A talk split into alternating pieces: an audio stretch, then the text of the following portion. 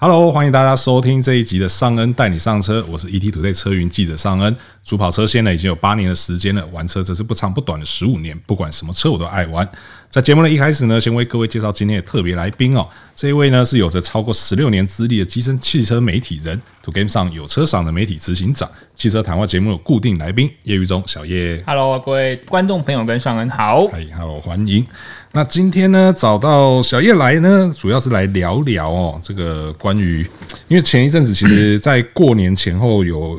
好几件车祸都让我们印象深刻嘛，对不对？对我们之前已经跟大家聊过这个关于劳斯莱斯的那个车祸，对那接下来我们就要来聊另外一个也是讨论蛮热烈的哦，就是对关于这个西滨的那一场连环撞，嗯，啊，因为那个时候那时候当下是起浓雾嘛，对对不对对，那起浓雾大家就是。就很容易理解嘛，就是因为看不到前面的路况，视线不好对，视线不好嘛。那这个时候呢，在这场事故之后呢，就有网友嗯在网络上问哦，他说，嗯，如果假设今天路上的车嗯全部都有这个 AEB，也就是这个自动紧急刹车系统的话，对是不是就不会发生这样的事故？对嗯对，那这个问题一出来啊，其实就也当然，我我相我相信绝大多数的网友的观念都还是很正确的，热烈讨论了。对，啊，很多人就跟他讲说啊，不是这样子啊，这种东西不是万灵丹什么有的没的。嗯确实对。那其实我觉得从汽车科技发展至今嗯啊，有很多类似的科技啊，或者是功能都被大家误用了，对，滥用了。对滥用了，或者说被误用了这样子，对我觉得或者是被误解这样子对我觉得可能很多人都会，呃，有些人可能都会在我们今天要讨论项目中有类似的状况发生、哦，对对，所以我们今天就来盘点一下，到底有哪些功能哦是被大家乱用、被大家误解、被大家曲解哦。那好由我们老司机来为大家盘点，然后看看你是不是也真的也用错了这而且样。我有，我先补充一下，是啊嘿我希望让大家呃各位听众了解，就是我们其实不是刻意要消费这些车祸，是而是希望透过这些车祸，我们能避开一些什么的危险跟错误，是对不对？好，那上恩我们就来吧。好，那我们就先从这个刚刚这个西滨浓雾这个事件的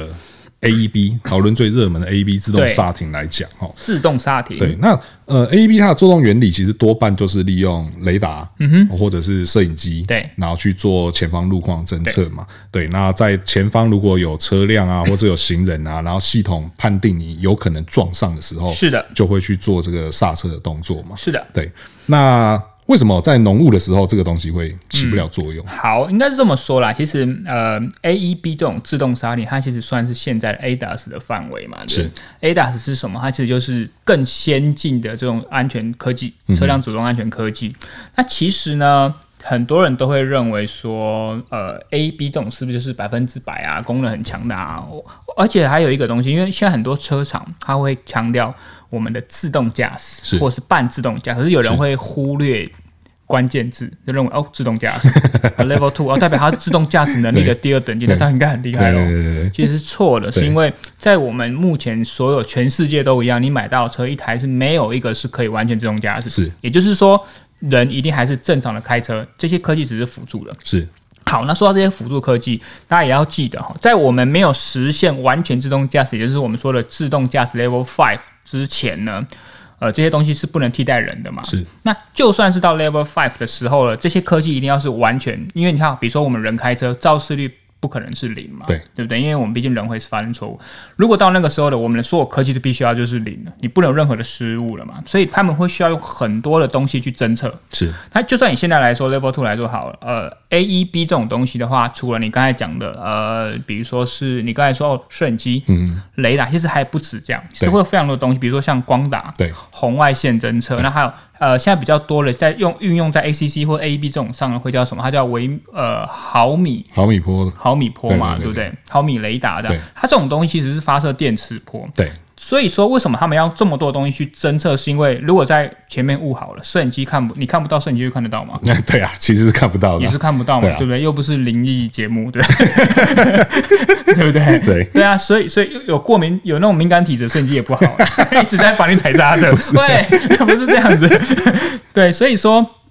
在摄影机看不到状态下呢，呃、就在人看不到状态下，摄影机当然也看不到。所以如果前面是浓雾的话，我相信如果有摄影机的起作用的这种自动刹停功能的话，它很容易误判。是但是如果是这种我们刚才讲这种毫米微波的话，通常它可以比较容易不会因为天候的状况而影响到它的呃准确度。是但是呢，如果你不知道你车上的这种 AB 是用哪个系统，哦，而且呢，它现在也不应该可以完全替代人的驾驶。哦，这种东西真的只是说你真的不小心分心了，它帮你刹住而已，并不是说你可以就算前面起大雾，我一样不减速的往前冲。嗯哦，现在没有一种科技可以这么强大到这种程度。是哦，就像我刚才大家跟解释嘛，不管是摄影机或是微波，这个都会有目前还没有办法完全克服的一些障碍。嗯嗯，没错。而且这个浓雾除了说造成有浓雾可能造成摄影机看不到以外，其实、嗯呃，其实我觉得如果你的车子有这些功能，就是我们以下讲这些功能的话，你可以拿出手册来看一看。对对，手册都会告诉你限制条件。对对，其实。说实在话，这也不是说怕事啊，不嗯是说车厂怕事啊，而是说这种责任啊，或者说这种功能性必须要讲清楚。一定要，一定要，这攸关安全的。对，那其实他们多半会提到说，如果假设这个前面的车不是一般的车辆，嗯哼，其实这个系统也有可能判定不到。就像之前我们很有名的一个例子嘛，就是那台 Tesla 嗯嗯在大高速公路上撞破大货车对的那个对对案对，子，翻倒了那个大货车对那案个例对，然后还有另外说，这些系统其实也都有它做动的速度的限制。对对对，对而且 AEB 在我印象中通常都会比较低一些，偏低速对，对它会比较会偏偏低低速速。那所以说，像在西滨这种八九十的路段，对它有可能就没有办法起作用。嗯，对，所以说在浓雾中靠 AEB 这个真的是蛮可怕的啦。对，只能说你很有勇气，对对对可是千万不要这么做。对，没错，任何状况下都不应该去仰赖这些科技去作为你行车中唯一的判断，这样子。对，然后再来，我觉得这个也经常， 这个因为现在也很流行啦哦，然后大家就经常也会误误用它，或是乱用它，这样就是 ACC 主动定速很。多人可能不懂，反正买车就说 A C C A C 啊 C 啦，呃，然后还有还有还有一派人是说，这个 ACC 没有全速域，哦， 对对什么都要这个我不买啦， ACC 没有没有全速域不买啦，什么年代了还没有全速对域啊？对啊，很啊，到底为什么要这么执着在全速域上面？我觉得会不会是这样子讲的人都想要拿来对对对，所以说呃，ACC 它其实它的做动的。呃，侦测方式和 AEB 我是蛮类似的，对用的东西几乎是算差不科技多，也是类似的对对对，只是说它就是多帮你去，因为 AEB 是管刹车嘛，对那我们可以说 ACC 是管油门，油门虽然说虽然说它也有管刹车的对效果，对，但它可能主要是管油门这 A 样哎 C C 我们要不要跟带大家解释它是什么东西？ ACC 的话，基本上就是呃，我们在开车的时候，以前用定 速嘛，以前是用脚踩，然后以前啊对啊，还没有定速以前脚我以为以前用脚啊滑，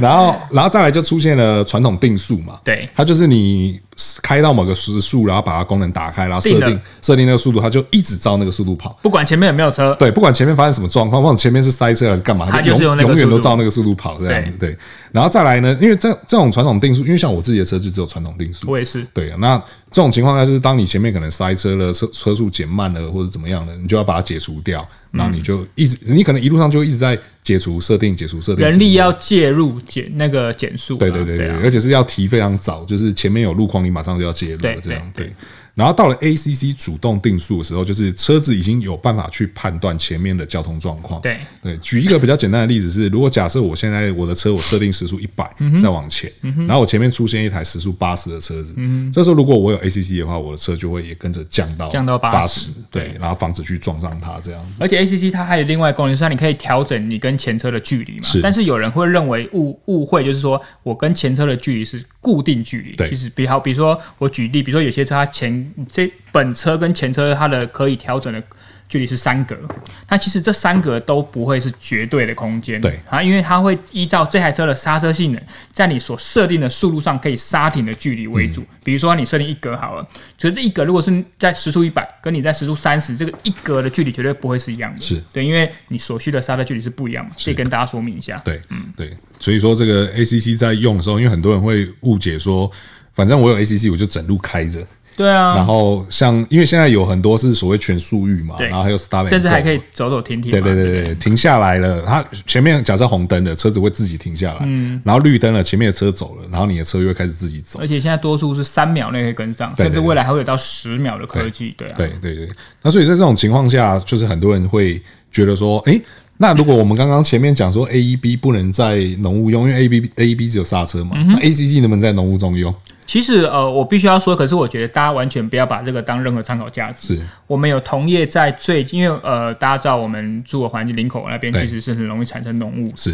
有人确实在浓雾的状态下开 ECC，是他有确实的做动，是但是这个绝对不会是正确的示范，哦，这是他我们媒体朋友的一个小测试，说是能不能这样？是呃，因为我相信他还的车的可能 ACC 就像我们讲，它可能不是以摄影机为主，嗯它可能是用毫米微波为主，所以它可以判定到这个状况。但是，一样哦，就像我们刚才讲的一样哦，人为主，拜托科技才是辅助的。对，而且呢，这个 ACC 其实还有一个很大的重点是，绝大多数的 ACC 嗯在手册里面会强调，嗯哼，它可能对禁止的车辆无 效，呃，而而另外一个角度就是速差太大，对他对没办法。对就对像一呃，我记得我自己开始开 Volvo 品牌的车嘛，他们就我记得没错，他好像就有说，如果速差超过三十就没办法。嗯那怎样叫速差超过三？就是比如说你今天开的时速，你 ACC 是一百，嗯，哦，然后忽然呢，前方比如说你跟着这台车，它是一样的速度，但是前车发现前面还有一个障碍物，它忽然离开了这个车道。这个时候，那个障碍物是停的，你这个时速是多少？一百、嗯你之间的速差多少？一百，ACC 刹不住，对，它直接就会上去了，就会告诉你，对，就是直接对，撞击测试，实际的撞击 测试哦不， 对，那拜托不要。对啊，那其实呃，我们在新闻上也蛮常看到的啦、通常都是那个国道施工的时候，嗯对或者去撞到那个缓缓撞车，对，对，那个缓那很缓贵，啊那很贵呃不是不是不是那不是光价值的问题，是安全的问题。那光后面那套设备一百二十万，对啊不含前面那个车子，真的哦，对真的哦，这个我们我真的是有实际采访，他就说这个就是一百多对万，对对对对，而且重点是，通常啦，大部分的车啦，撞下去应该都是直接全 损， 呃，应该直不接就大会直接就有报废了嘛。对啊，应该很难有车撞下去还活下来的。我是说车的部分啦，对对啊，因为它那个就是用来做缓冲嘛，没错那缓冲不可能只有它缓冲啊，对你的车也是缓冲你啊也。是缓冲区， 对啊，所以说人人或许可能受伤不会那么严重，但基本上车应该是全损，全毁了嗯对啊，全毁了。所以说这个 ACC 真的，即便你有了 ACC，你还是要把你的注意力完全的放在前面的路况上面。没错，对，那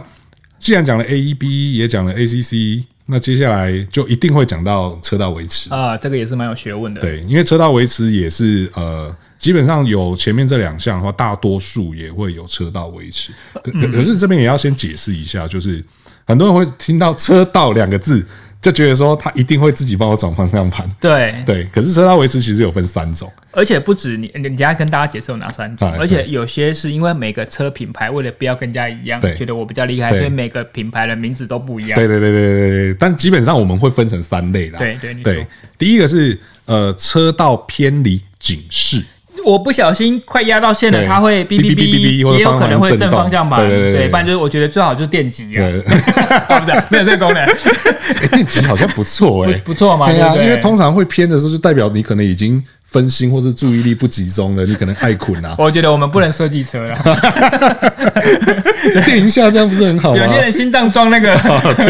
不行啊，点一下就直接就去了，对啊。好，第二个是对，然后第二个的话是这个呃车道维持呃车道偏离辅助，辅助的意思就是说呢，如果你不小心偏离，它不仅警示以外，它会帮你拉回方向盘。对有些是拉方向盘，有些是用单边刹车的方式，对让你车道偏回，呃，让你车偏回车道该有的位置上。对对，但通常这种就是它在做动的时候就会相对的比较粗暴一点点，对，就有我们这习惯讲这种叫做什么？叫做乒乓球式的位置啊对对对对一直在对车上左右左右对，这它样的位会置，左右这样弹来弹去，弹来弹去，对啊对啊然后最后一个才是所谓的车道维持辅助，就像人开车，让你一直维持在车道的正中央。对对，对那主要就是这三种。对那其实不管哪一种，你的手都是不能离开方向盘的。确实，对这照理说，现在所有的你买得到的车，如果你有到第三等级的车道维持，它也会在一定时间内，有些车可能设定十五秒，有些车可能设定二十秒，它就会警示你，它会发现你手没有放在方向盘上，它就人家以前是用重量，现在甚至用电容式的，对，你只要不只是你手要施力，甚至你手没有扶在上面，你想要偷鸡，有些人放矿泉水，有人放沙包对，都不行，对。啊、都不行对，那这其实你就已经破了下面的题了。好 第，四个就是因为第四个就是要讲 可半自见我你动看我驾，都没有看脚本，我这个人就是 我们很 free 的，对。 freestyle，对，因为第四个就是要讲到自半自动驾驶辅助了，因为哦有了前面这三个，那就一定会有第四个嘛。对对，那因为现在也越来越多品牌喜欢去强调半自动驾驶这件事情对，。因为半自动驾驶以目前的呃国外的定义是说，就是你要有 ACC 跟车道维持，是维持哦，不是对偏离哦。对对这样才会算是到半自动驾驶的 Level Two。对，那其实半自动驾驶也就是从前面这三项功能再整合起来，然后对延伸而来的嘛。是的，对，所以说，就像你刚刚讲的啊，保假保特瓶啊，嗯对啊然后挂沙包啊，对然后甚至你网络上还买得到所谓的自驾神器啊，